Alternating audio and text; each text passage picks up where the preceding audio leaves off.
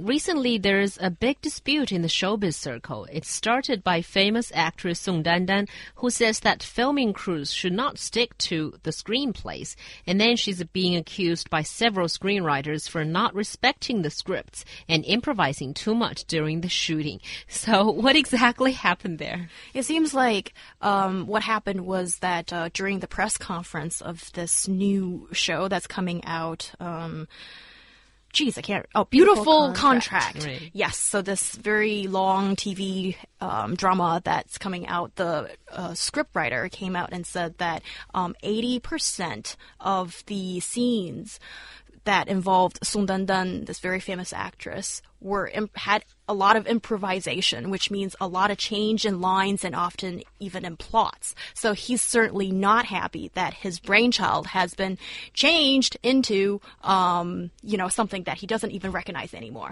Yeah, I mean, I'm kind of rolling my eyes here because all writers want to, you know, to, you know, hang on to the integrity of the pieces that they write. But for screenwriters, like, at least the way that it works in Hollywood is that you sell your screenplay to somebody and then they can do whatever they want with it. They pay you handsomely for it, and then it's their property after that. So if they want to change some lines, they can change some lines. If they want to let people impro- improvise, they can let people improvise. But there's another side of the story that I hear. I, I want to know what Amy thinks of it. Um, apparently, there's can be teams, armies of writer that come mm-hmm. together to rewrite. I think according to the original story, they write the lines and you know write the the, the script and hand it to the uh, actors afterwards. And it's it's said that it's very difficult to change the lines, that actors certainly don't have the power of doing so, which is exactly the opposite of the situation that we see here in China when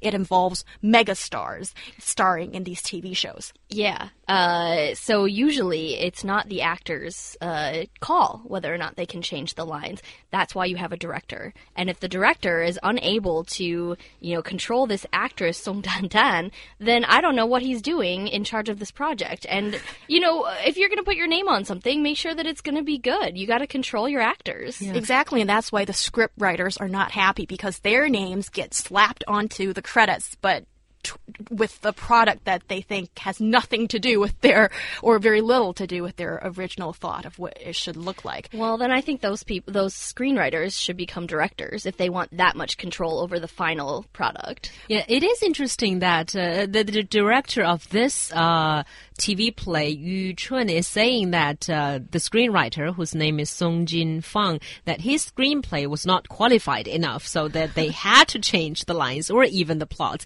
So it seems that the director of the show is on Song Dandan's side. well, I think here there is a disturb a disturbance in the balance of power with the three parties in play here. So the actor, the director, and the screenwriter. It seems like because of well, do you see how much these actors get paid? We're talking about um, just tons of money. It could be up to 500,000 per episode for mm -hmm. the big stars.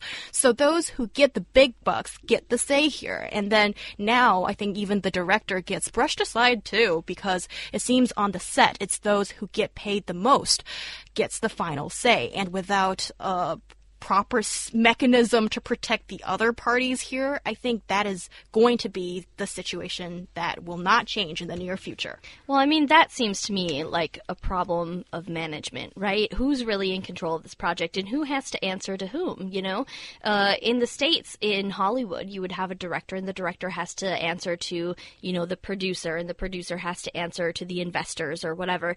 So, I mean, yeah, it does all come down to money, right? Whoever has the money is the one who gets the final say. But it's not the one who's making the money off of this project. It's the one who's investing the money in the project. And so I want to know, like, who's investing money into these episodes and what do they think of it? Like, if they're not okay with the actors changing the lines, then that's their responsibility to make sure that the product they put out is good because otherwise they're not going to make money off of it. Yeah, but it seems like for them, often they might not. Uh I don't want to say these people. They might be stupid. Yeah, I don't want to say it. Oh, oh you know me so well, Xiaohua, by now. But I guess for them, they see that star power is probably the main draw for audiences to go want to see a TV drama. So I think they are sort of okay with the situation.